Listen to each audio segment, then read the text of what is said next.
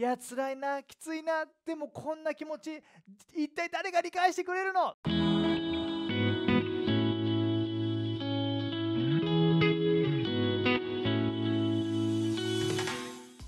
皆さんこんにちは。ライハース東京のたすけです。ヘルシーシンキング3分ニュースへようこそ。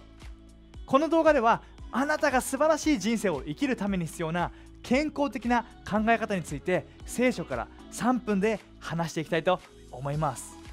いや辛いなきついなでもこんな気持ち一体誰が理解してくれるの？でそういうふうに思うことありませんか？こんな記事を見つけました。心のコロナにかかっている自分の気持ちを分かってくれる人なんているの？このパンデミックで多くの若い人たちがこのような声を上げているそうです。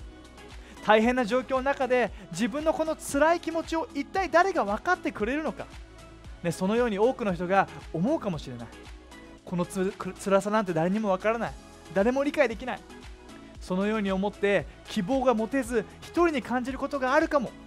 でもそんな時に俺たちはどのような健康的な考え方を持つことができるでしょうか。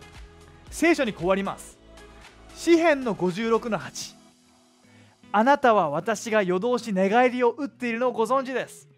あなたは私の涙を一滴残さず瓶にすくい集めてくださいました。その一滴一滴は余すところなくあなたの文書に記録されています。神様は俺たちが流す一つ一つの涙を知ってくれている。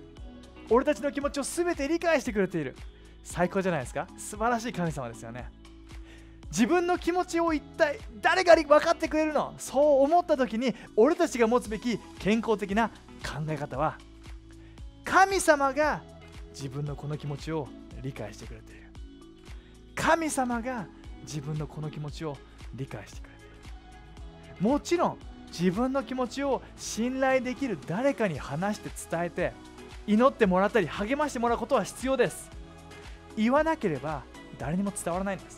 でも誰かに伝える前にまずあなたを理解している神様に伝えてみませんか？なぜなら神様はすでにあなたの心感情思いを理解してくれていて知ってくれているから。自分の感情を自分の中で留めるのではなく神様に伝えてみようよ。ぜひね、もう聖書を通して神様からの励ましや、ね、もう癒しの言葉を受け取っていきましょうよ。神様が自分のこの気持ちを理解してくれている。最高ですね。最後に祈って終わります。